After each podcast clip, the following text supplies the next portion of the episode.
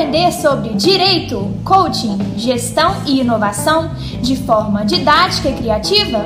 Então se liga, vai começar mais um episódio no Processando Cast.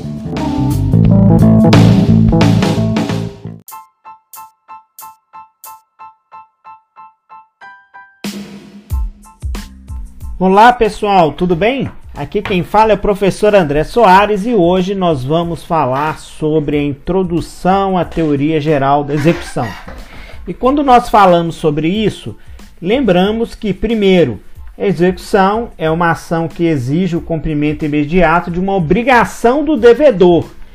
E aí, quando a gente pensa isso, a gente lembra o seguinte: olha, para que haja a execução, primeiro eu tenho que ter é, alguns requisitos para que, esses, que essa execução ela seja válida.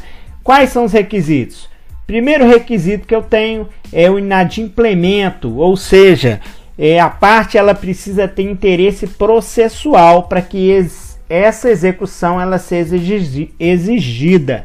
E para quando eu falo isso, pessoal, eu falo não só na execução de título executivo extrajudicial, mas também a chamada cumprimento de sentença, onde é uma fase do processo, conforme eu comentei com vocês. Nós sabemos que o cumprimento de sentença é a quinta fase do processo a primeira é, fase nós temos aí a postulatória, a segunda é o saneador, a terceira é a fase instrutória, a quarta é a decisória e após o trânsito em julgado dessa decisão, nós temos o cumprimento de sentença. O segundo requisito para que eu consiga exigir através de uma é, tutela executiva é o título executivo. Esse título executivo ele pode ser judicial ou extrajudicial. O título executivo extrajudicial estão todos relacionados lá no artigo 784 do CPC. Lá vem trazendo quais são os títulos executivos extrajudiciais. Além ali daquele artigo 784, nós temos algumas normas extravagantes que também disciplinam outros títulos extrajudiciais. É, a, em relação aos títulos executivos judiciais, nós temos o artigo 515 do CPC que também traz ali a relação dos títulos executivos judiciais. Existem algumas outras normas que são normas extravagantes, leis extravagantes que trazem alguns outros títulos judiciais. Para que a gente possa também entender no que diz respeito à, tutela executiva, é importante nós lembrarmos e é importante nós sabermos sobre as espécies da execução. E quando falamos em espécies de execução, lembramos de que para que haja uma execução, obrigatoriamente eu preciso ter uma obrigação. E essa obrigação, ela não foi cumprida espontaneamente por aquele devedor. E aí, em razão disso, o credor exige o cumprimento dessa execução, desse título, dessa obrigação.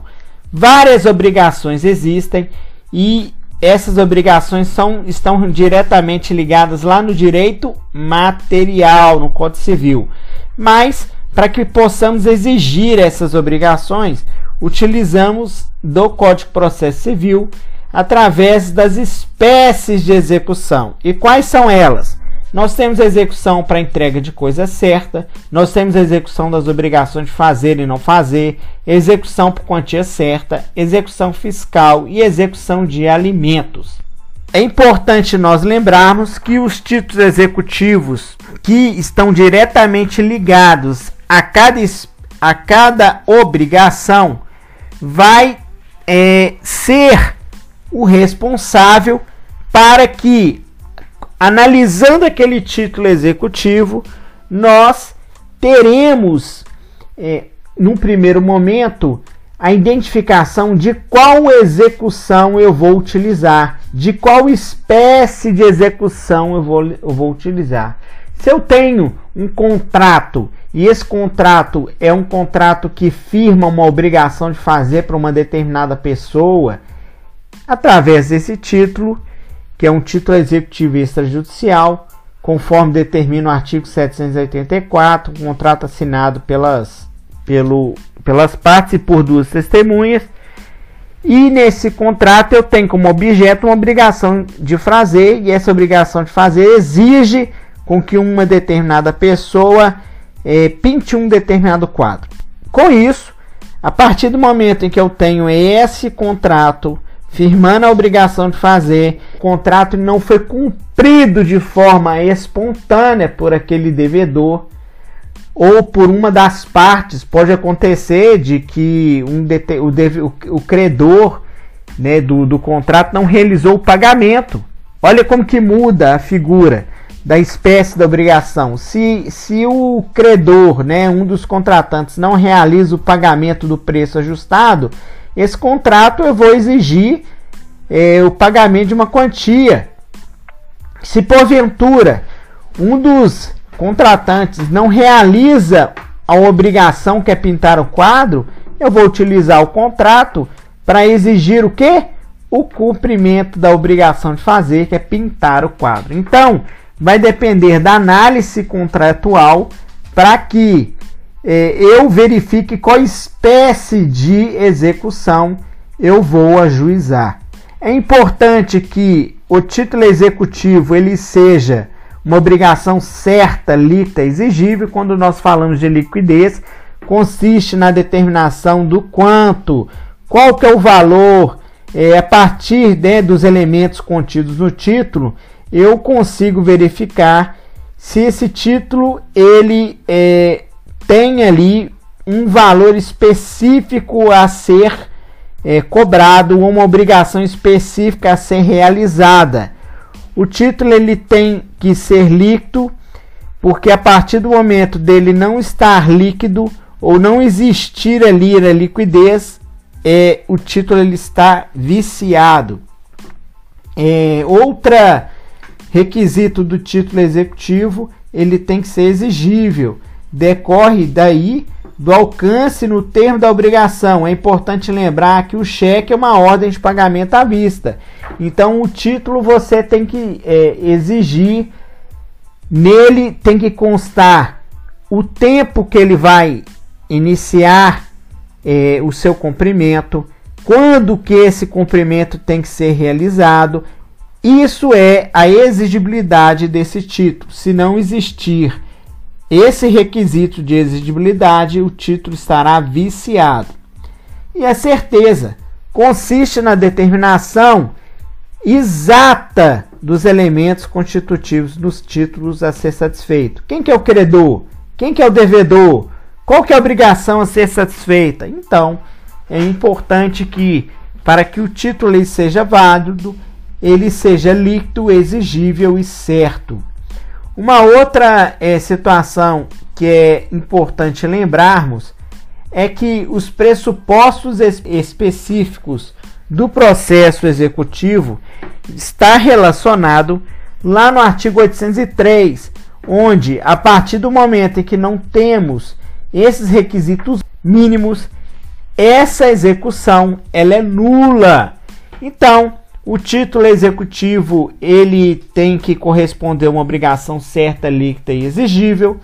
O executado ele deve é, ser regularmente citado e não pode ser instaurada a execução antes de verificar a condição ou de correr o termo, ou seja, antes do inadimplemento, que é um dos requisitos. Outro fator importante de lembrarmos em relação a esses requisitos da tutela executiva é que nós temos algumas questões importantes para serem analisadas. Primeiro, numa ação executiva, nós temos aí, da mesma forma de qualquer tipo de ação que for juizada, requisitos mínimos, conforme eu comentei com vocês, mas nós temos também as condições da ação, que é legitimidade e interesse de agir. Outros elementos importantes da ação na tutela executiva da forma eh, da lei são a causa de pedir, o pedido e as partes. Em relação às condições da ação, também chamadas de requisitos estruturais, nós vamos ter aí a legitimidade, que vai ser uma legitimidade ativa, que é o credor ou a pessoa, né, ou pessoas legitimadas à cobrança ou à exigência daquele, daquela obrigação forçada, e a legitimidade passiva, que é o devedor ou quem tem a responsabilidade executiva de realizar o pagamento ou a obrigação na forma estabelecida no título executivo. Para que seja válido qualquer tipo de ação, a petição inicial da execução ela tem que ser eh, realizada e observada em alguns eh, requisitos importantes. Primeiro, é necessário observar os, o artigo 319 e 781 do CPC, onde lá nós temos é, a parte geral, falando no artigo 319, como uma petição inicial deve ser instruída ou realizada, né, como um endereçamento, qualificação das partes. E no que diz respeito ao artigo 798, nós temos sobre a demonstração do inadimplemento e da existência do título. Da mesma forma, é importante que tenhamos o valor da causa nessa petição inicial. Nós devemos, na petição inicial, destacar o inadimplemento. É, outro ponto importante que não há requerimento de provas, mas deve juntar o título executivo original e também uma planilha atualizada do débito. É importantíssimo que isso seja anexado sob pena de indeferimento da petição inicial. Pessoal, de forma muito sintética, esses são alguns apontamentos sobre os requisitos necessários para a validade da tutela executiva. No mais, eu estarei apresentando outras dicas. Um abraço e até mais!